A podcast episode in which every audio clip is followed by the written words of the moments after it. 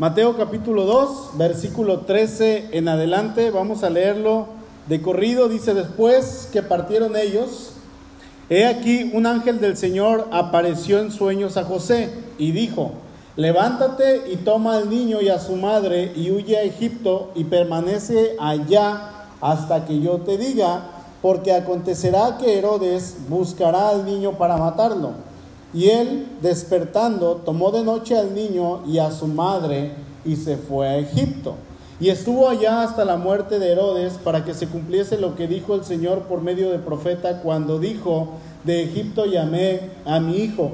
Entonces, Herodes entonces, cuando se vio burlado por los magos, se enojó mucho y mandó matar a todos los niños menores de dos años que había en Belén y en todos sus alrededores conforme al tiempo que había inquirido de los magos.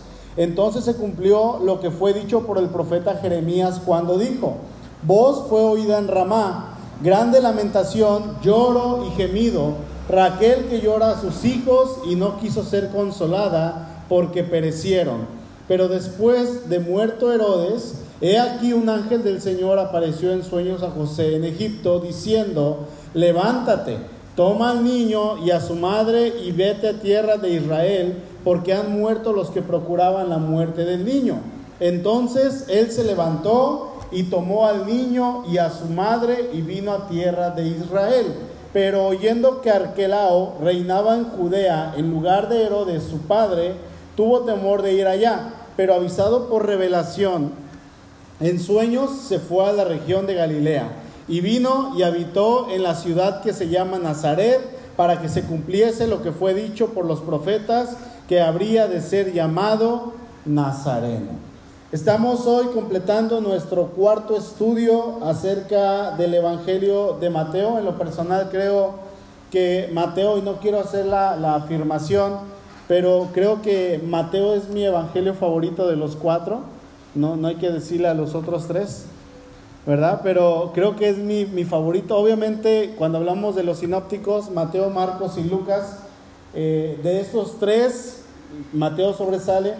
Juan habla un tanto diferente, Juan es muy diferente en su manera de escribir, pero aún así creo que Mateo me sigue, me sigue cautivando, a mí me sigue llamando la, la atención. Bueno, la semana pasada nuestro hermano William nos enseñaba que cuando llegaron estos magos a Jerusalén, que no eran magos en realidad, sino eran hombres sabios, que venían de Oriente, ellos preguntan que en dónde se encontraba el rey de los judíos que había nacido, porque ellos venían a adorarle, si se acuerdan, ¿verdad? Comentaba William que probablemente era, no solamente eran tres, tres reyes magos, ni tres magos, y, y no se llamaban ni Melchor, ni Gaspar, ni Baltasar tampoco, no, sino que era una caravana de hombres poderosos, hombres ricos, que venían con muchísima gente, eh, eh, quizá un aproximado de cinco mil personas que venían en caravana.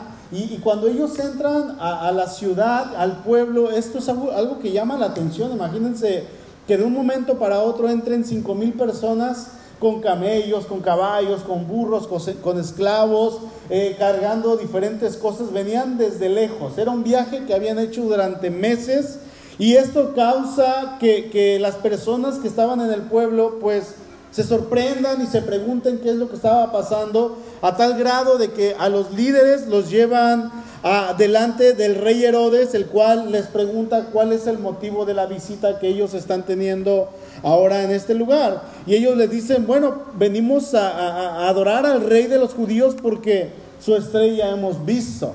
Y Herodes dice la palabra que se turbó. Y solamente, no, no solamente Herodes se turba, sino que dice que ¿quién más?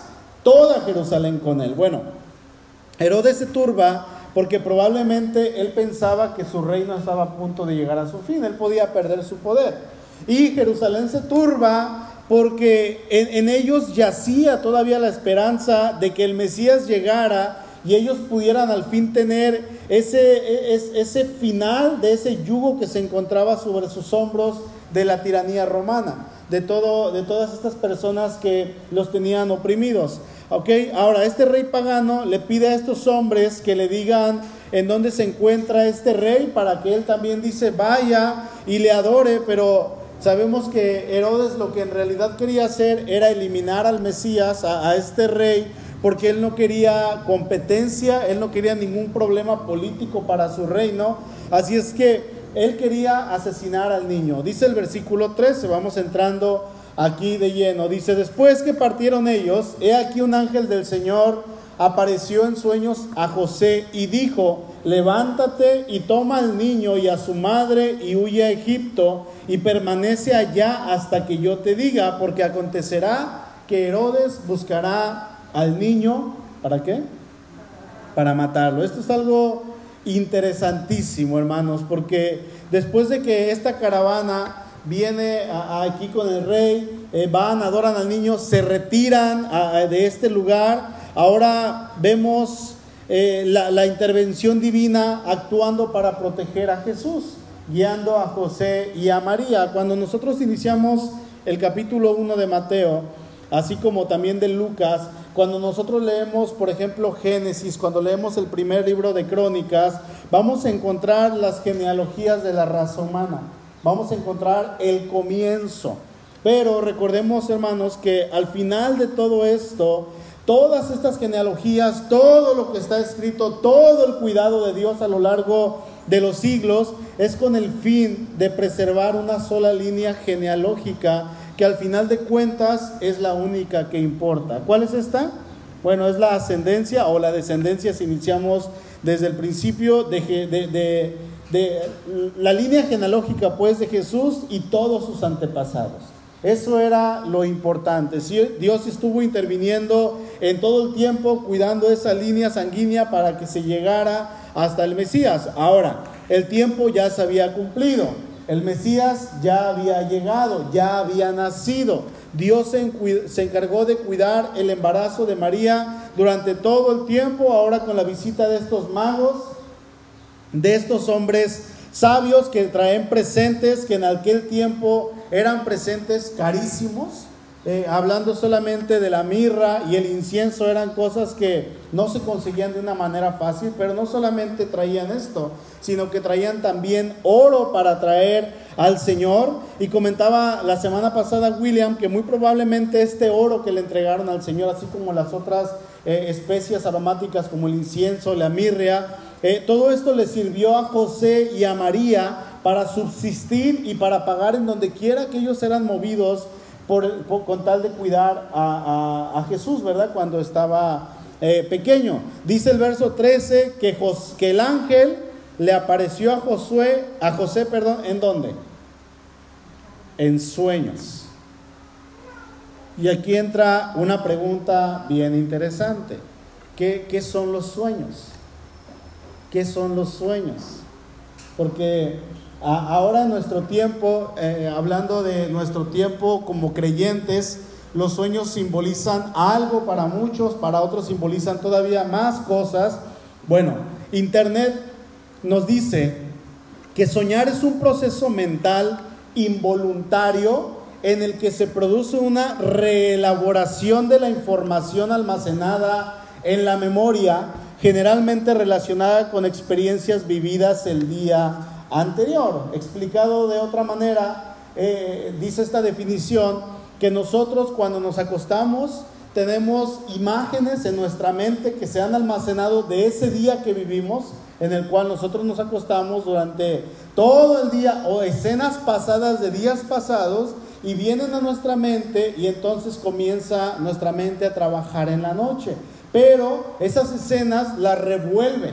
No sé si les ha pasado, por ejemplo, que tienen un sueño que de repente están en una casa y dicen, ah, esta casa es cuando yo era niño, cuando yo era niña, y de repente dan un paso siguiente y ya están en la escuela, ¿no? Y, dices, ¿qué hago aquí? Bueno, y sigues en tu sueño y se revuelve todo. Bueno, son una mezcla de todas esas escenas vividas pasadas que se, se reelaboran de esa información que tenemos almacenada en nuestra memoria y Todas esas experiencias las estamos viendo en nuestra mente. A veces tienen eh, de una semana, un año, dos años, pero casi siempre son experiencias de un día anterior, ¿verdad? Y yo estoy de acuerdo con esto. Ahora, como les decía, hay movimientos, hay sectas que se encargan, según ellos, de interpretar sueños Y dentro, hermanos, de la iglesia cristiana hay muchos movimientos que consideran que Dios habla todo el tiempo a través de los sueños. Que Dios se encarga de hablar de los sueños. Entonces la Biblia la hacemos a un lado y ahora yo me voy a encargar de preguntarle a Dios qué es lo que Él quiere hablarme a través de los sueños. Debemos de tener mucho cuidado con esto.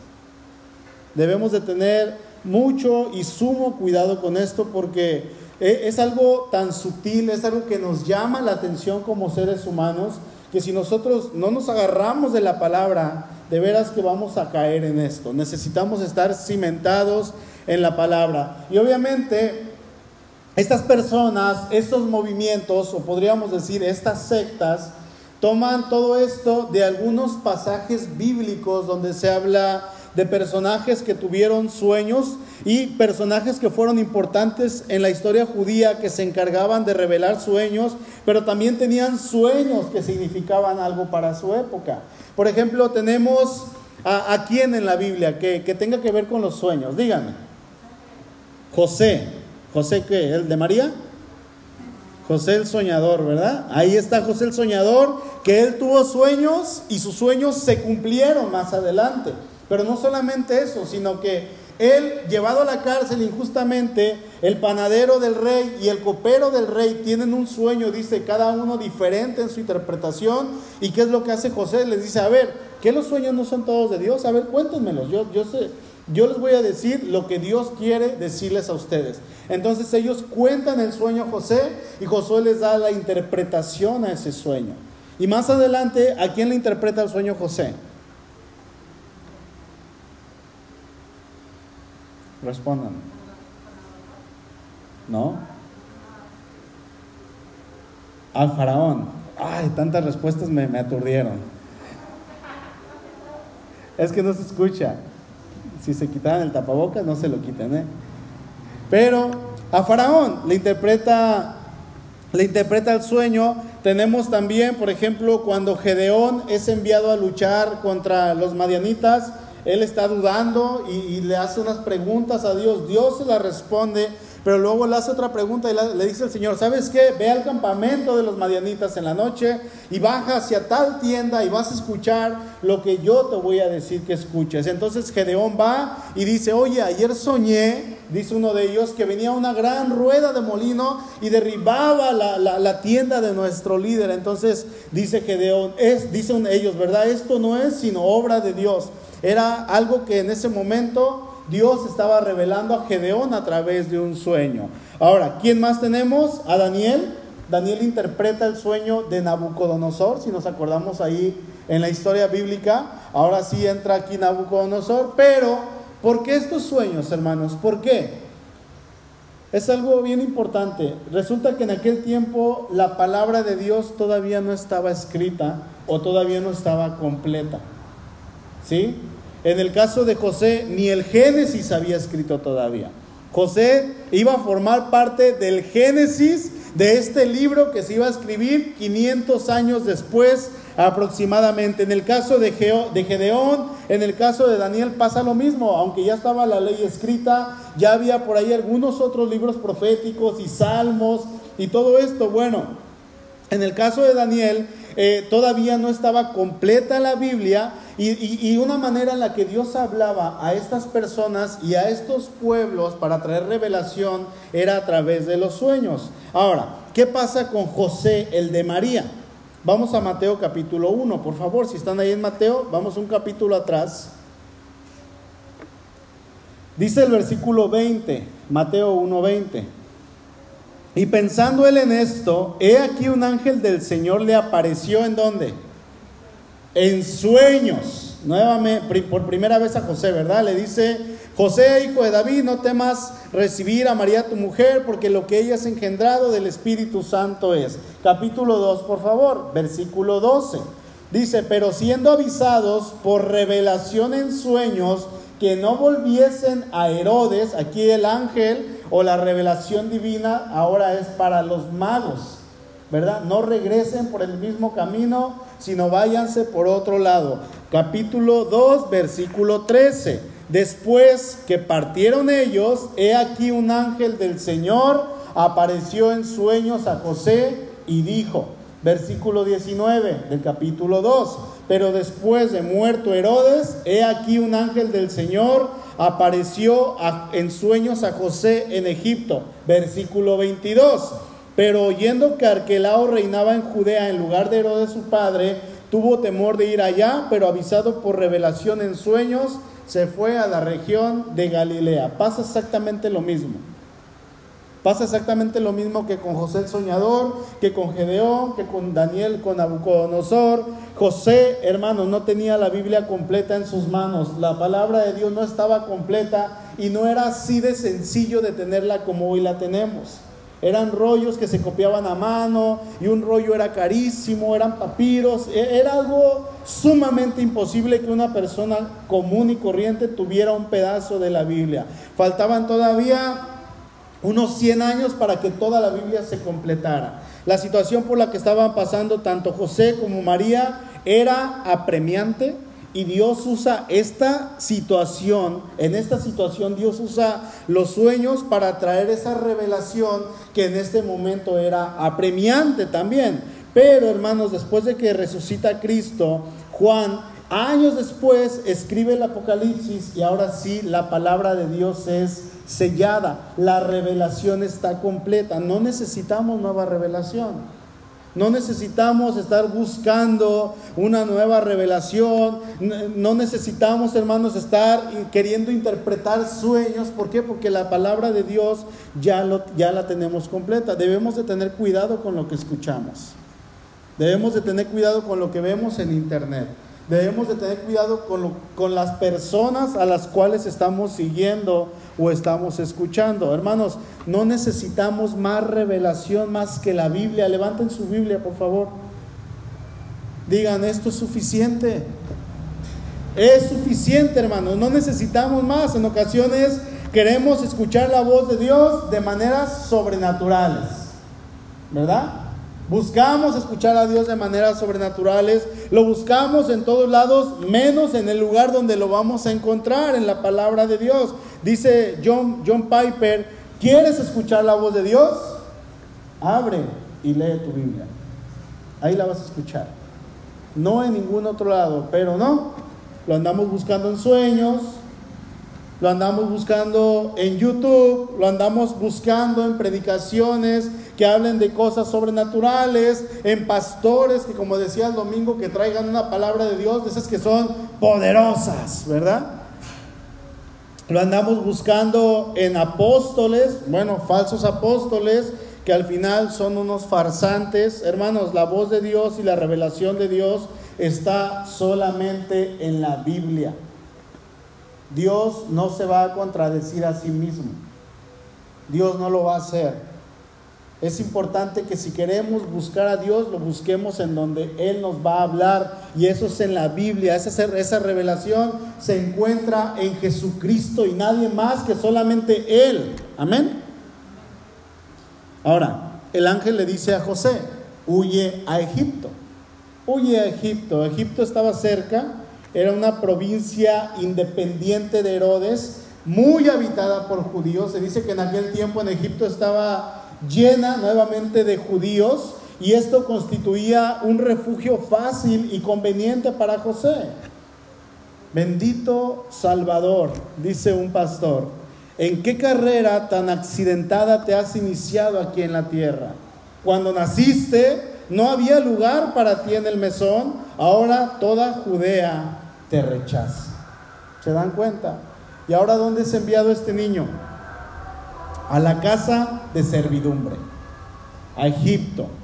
En, en una ocasión solamente fue la casa de servidumbre, pero antes de ser la casa de servidumbre donde ellos estuvieron como esclavos, era una casa de refugio. ¿Por qué? Porque ahí llegó el pueblo de Israel, entraron 70 personas y ya salen ahora cientos de miles de personas de este lugar, ¿verdad? Y el ángel le dice, estate allá hasta que yo te diga, porque ha de acontecer que Herodes buscará al niño para matarlo. Herodes, hermanos, ya había pensado en hacer inmediatamente algo para terminar con la vida de Jesús, porque él no quería que nadie le hiciera competencia en el trono, ni siquiera sus propios hijos, ni siquiera sus hijos. Verso 14, fíjense, dice, y él despertando, tomó de noche al niño y a su madre y se fue a Egipto.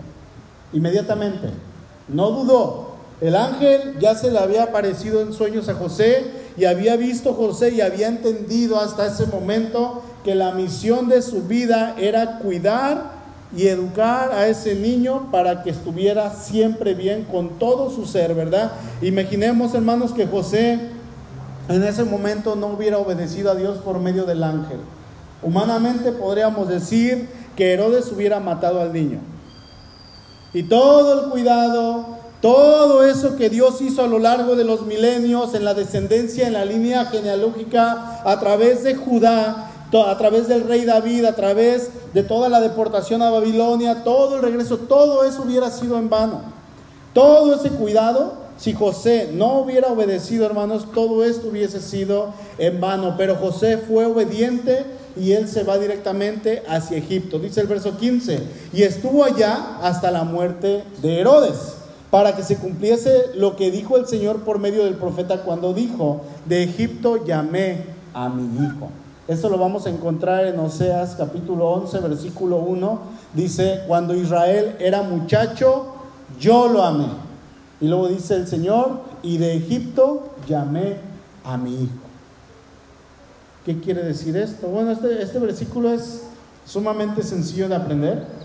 Podemos aprenderlo muy fácilmente. Recordemos que en la Biblia vamos a encontrar profecías las cuales nos hablan de acontecimientos siempre que pasan en primer lugar en el contexto de lo que están viviendo o que iba a pasar en los próximos años o que había recién pasado, pero todas estas profecías, casi en su mayoría, se aplican a Jesús cuando Él nació o cuando Él, eh, bueno, cuando Él se manifiesta en la tierra. Son profecías mesiánicas. Dios, hermanos, está hablando de cuando Israel era muchacho, cuando Israel comenzaba como nación. En Egipto, ¿cuántas personas entraron? 70. Dice, y José ya estaba en Egipto con sus hijos, ¿verdad? ¿Y cuántos salieron? Un aproximado de 2 millones. 70 personas entran y salen como una nación poderosa. Ellos estaban como esclavos en este lugar, oprimidos, y Dios les levanta a un Moisés que libera al pueblo. Es por eso que Oseas dice, recordando este hecho histórico, dice, de Egipto yo llamé a mi hijo. En primer lugar, eh, el profeta está haciendo alusión a Israel pero mirando hacia el futuro, ahora está haciendo alusión a Jesús que iba a venir a vivir a este lugar nuevamente. Y que Dios lo llama de Egipto para que salga de ese lugar, ¿verdad? Ahora, ahora hermanos, Herodes era un tipo malo, era un rey tirano, era un hombre perverso, dice el verso 16. Herodes entonces, cuando se vio burlado por los magos, se enojó mucho y mandó matar a todos los niños menores de dos años que había en Belén y en todos sus alrededores conforme al tiempo que había inquirido de los magos. Herodes, rey de los judíos, pero era un hombre griego, da muerte a los niños menores de dos años con la idea de matar a Jesús, que, que recién había nacido poco tiempo atrás. Este hombre, hermanos, se mancha las manos de sangre, pero no logra su cometido. Él no logra dañar a Jesús. Herodes era rey por mandato humano, pero Jesús era rey por mandato divino, por derecho divino. ¿Sí? Eh, eh, hermanos, nadie, nadie puede alterar los planes de Dios. Nadie. Absolutamente nadie. Herodes no, no comprendía la razón de la venida del Mesías. Jesús no quería el trono de Herodes. Jesús no lo iba a derrocar, sino que Jesús quería ser rey en la vida de Herodes. Él quería reinar en la vida de, Herodes. Él quería darle una vida eterna. No quería quitarle su vida presente, sino quería darle una vida eterna. La gente de hoy a menudo teme que Jesús les quite algo. La gente teme que Jesús les quite sus pertenencias cuando en realidad lo que Jesús quiere darles a las personas es una verdadera libertad, les quiere dar paz, les quiere dar gozo.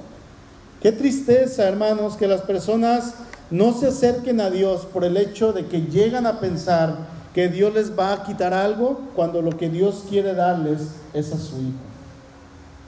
Es una tristeza la mentalidad que tenemos. ¿Sí? Así pensábamos antes. Ahora en Cristo nuestra, nuestra mente debe de ser como la de Cristo, ¿verdad? Verso 17. Dice, entonces se cumplió lo que fue dicho por el profeta Jeremías cuando dijo, voz fue oída en Ramá, grande lamentación, lloro y gemido. Raquel que llora a sus hijos y no quiso ser consolada porque perecieron. Raquel fue la esposa que Jacob amó. De las cuatro esposas que tuvo, qué feo, ¿verdad? Eh, él amó a Raquel y Raquel era la madre simbólica de las tribus del norte que los asirios llevaron al cautiverio. Si se acuerdan, en el año 722, Mateo describe a Raquel llorando por, por los cautivos eh, en Ramá, que era un lugar de escala en el camino a la deportación cuando los asirios vienen, se llevan a la tribu del norte, Ramá quedaba en una parte del camino y dice que Raquel, o sea, la nación entera lloró, ¿verdad? Este versículo se cita ahí en Jeremías 31, 15 para describir la tristeza de las madres de Belén cuando asesinaron a sus hijos varones, pero también está haciendo alusión a este evento que está pasando en este momento con Herodes, en, el cual también hubo un gran asesinato, una masacre de niños menores de dos años, en ambos casos hubo un gran llanto. Imagínense, hermanos, escuchar que cientos de niños menores de dos años fueron asesinados por un hombre perverso, hambriento de poder. Nuevamente, la escritura nos menciona ahora otra vez un evento que pasó en el tiempo anterior, Jeremías, pero era algo que más adelante se iba a cumplir en el tiempo de Jesús. Verso 19 dice, pero después de muerto Herodes, he aquí un ángel del Señor apareció en sueños a José en Egipto, diciendo, levántate, toma al niño y a su madre y vete a tierra de Israel, porque han muerto los que procuraban la muerte del niño. Entonces él se levantó y tomó al niño y a su madre y vino a tierra de Israel. Herodes el Grande murió en el 4 antes de Cristo. Se dice y es, es muy probable que el Señor Jesús haya nacido entre el año 4 antes de Cristo o el año 6 antes de Cristo. No nació en el año 0. ¿sí? Se toma la fecha de, nacimiento de Jesús, pero no, no nació exactamente en el año 0 del Señor Jesús. Herodes muere por ahí del año 4 de una enfermedad incurable Roma confiaba en Herodes plenamente, pero no confiaba en sus hijos. Así es que eh, Herodes sabía que Roma no iba a dar tanto poder a su sucesor, a su hijo, ¿verdad? Así es que de, de una manera, él reparte, de una manera astuta, él reparte su reino en tres partes para sus tres hijos. Arquelao, por ejemplo, si me ayudas David, Arquelao recibió Judea, Samaria e Idumea. Eh, Herodes Antipas consiguió Galilea y Perea, y Herodes Felipe II, que estos tres son hijos de este rey, recibió Traconite. Ahora, ya no era un solo hombre reinando en Jerusalén, sino los tres hijos de este hombre distribuidos en tres diferentes lugares, reinando cada uno de manera diferente, pero todos con una sola cosa en común. Los tres eran hombres perversos. José ahora es instruido que regrese a Israel. Herodes ya murió, le dice el ángel, y José nuevamente en una obediencia incondicional se levanta y él regresa a Israel. Dice el verso 22, pero oyendo que Arquelao reinaba en Judea en lugar de Herodes su padre, tuvo temor de ir allá. ¿Por qué tuvo temor? Porque era un hombre perverso. Porque dijo, si, si su padre me estuvo buscando, y, estuvo buscándonos para matar al niño, muy probablemente su hijo va a seguir con la misión, porque es un hombre igualmente perverso como su padre.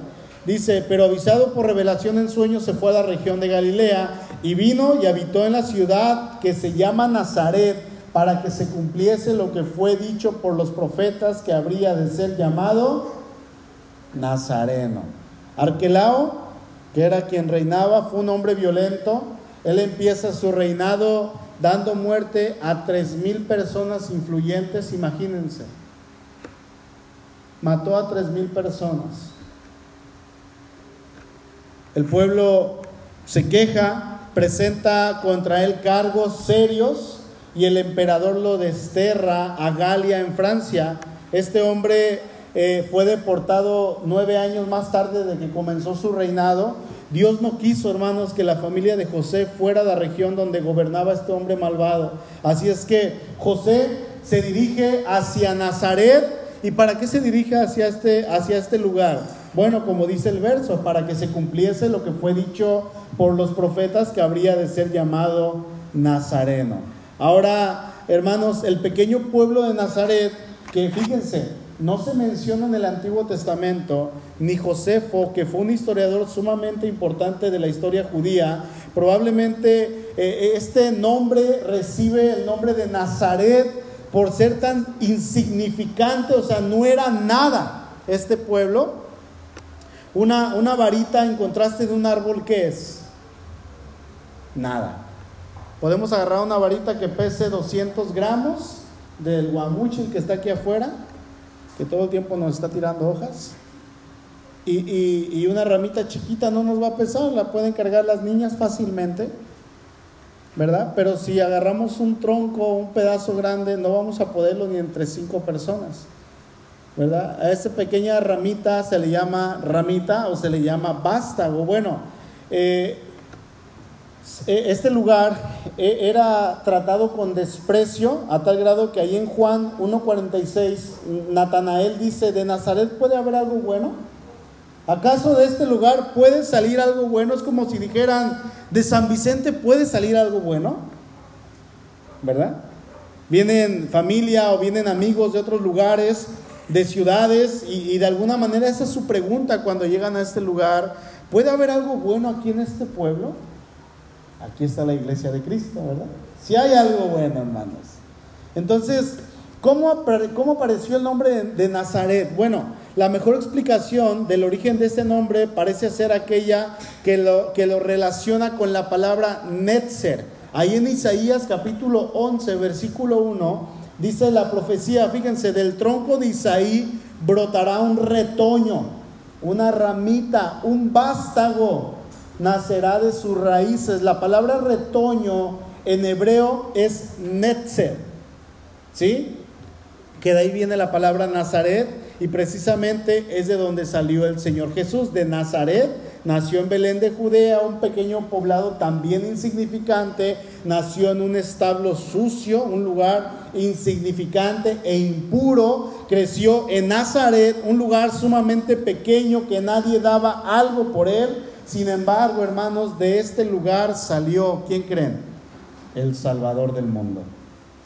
El Salvador del mundo, el hombre más grande que el hombre, que, la humanidad ha conocido y conocerá. Jesús vino en forma de hombre, nació y fue criado en los peores lugares, pero cuando Él creció, por su obediencia se convierte en el hombre más sublime, más grande, magnífico, en el que podamos nosotros poner nuestra esperanza.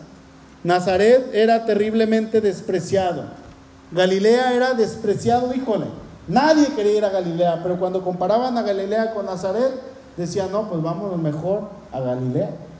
Nazaret era, era grande comparado con Galilea era comparada, era grande comparada con Nazaret, perdón. Pero saben que a Dios no le importó eso, sino que Él quiso que su hijo se criara en este lugar y de este lugar saliera la mayor esperanza para toda la humanidad, nuestro Señor Jesucristo.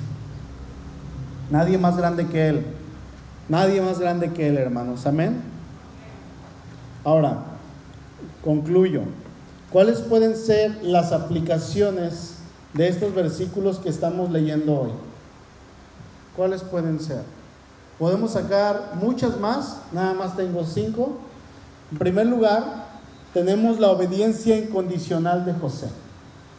José, un hombre que es llamado por Dios para encargarse tanto de María como de Jesús, él obedece incondicionalmente todas las veces que el ángel le habla. José obedece, dice, y despertándose de noche, tomó al niño y tomó a su madre y se fue.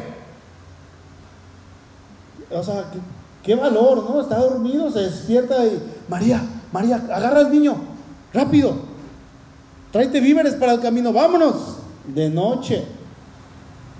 ¿Qué, valor de este hombre, qué ejemplo, ¿verdad? una obediencia incondicional y el Señor nos está hablando, hermanos, a veces durante años y nosotros no obedecemos. Quiero que vivas en santidad. Quiero que leas tu palabra, que leas mi palabra. Quiero que ores, da testimonio y nos sigue hablando y nos sigue hablando y no reaccionamos. En segundo lugar, hermanos, los sueños son sueños. ¿Sí? Si tenemos un sueño acá medio raro, hay que analizar qué cenábamos la noche anterior.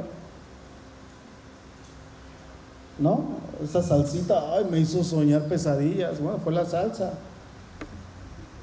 Hay, hay, que analizar, la revelación de Dios está completa en Jesucristo, en nadie más. Yo no necesito tener un éxtasis de sueños para decir que Dios me habló. Hermanos, hermanitas, si queremos escuchar la voz de Dios, abramos su palabra, así de simple. No andemos buscando en otros lugares porque eso nos es pecado y el Señor nos va a pedir cuentas. Es que yo no sabía, bueno, el Señor te ha dado su espíritu para que aprendas a discernir.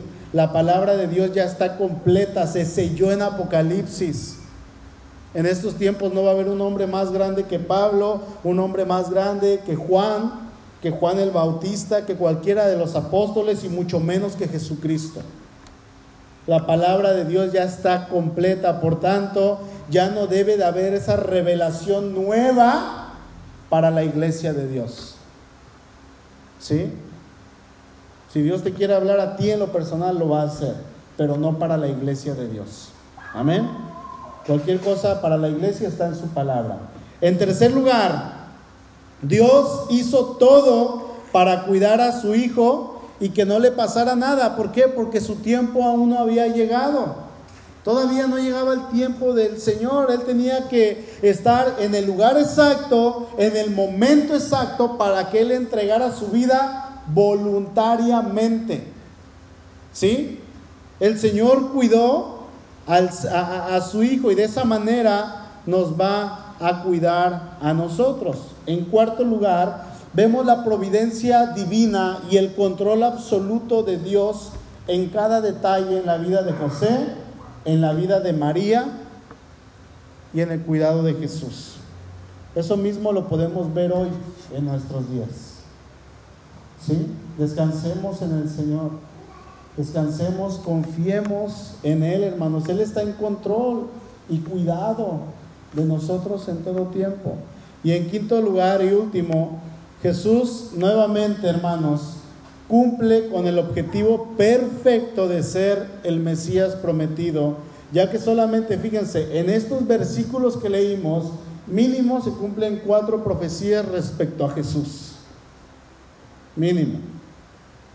Hermanos, nuestro Dios es el Dios de la historia, el Dios que cuida a su pueblo y se va a encargar de estar con su pueblo todo el tiempo. ¿De qué vamos a temer si Dios está de nuestro lado? de que si Dios es por nosotros, ¿quién contra nosotros, verdad? Así como Dios cuidó a José y a María y los llevó por donde los tenía que llevar para cumplir sus propósitos, ¿saben algo? De la misma manera nos va a llevar de la mano a nosotros para cumplir sus propósitos en nuestra vida. Amén. Y el propósito de Dios para nuestra vida es que nosotros en todo tiempo glorifiquemos su santo y bendito nombre, porque para eso nos ha llamado aquí en la tierra, para eso nos ha puesto como sus hijos. Amén. Vamos a orar, por favor.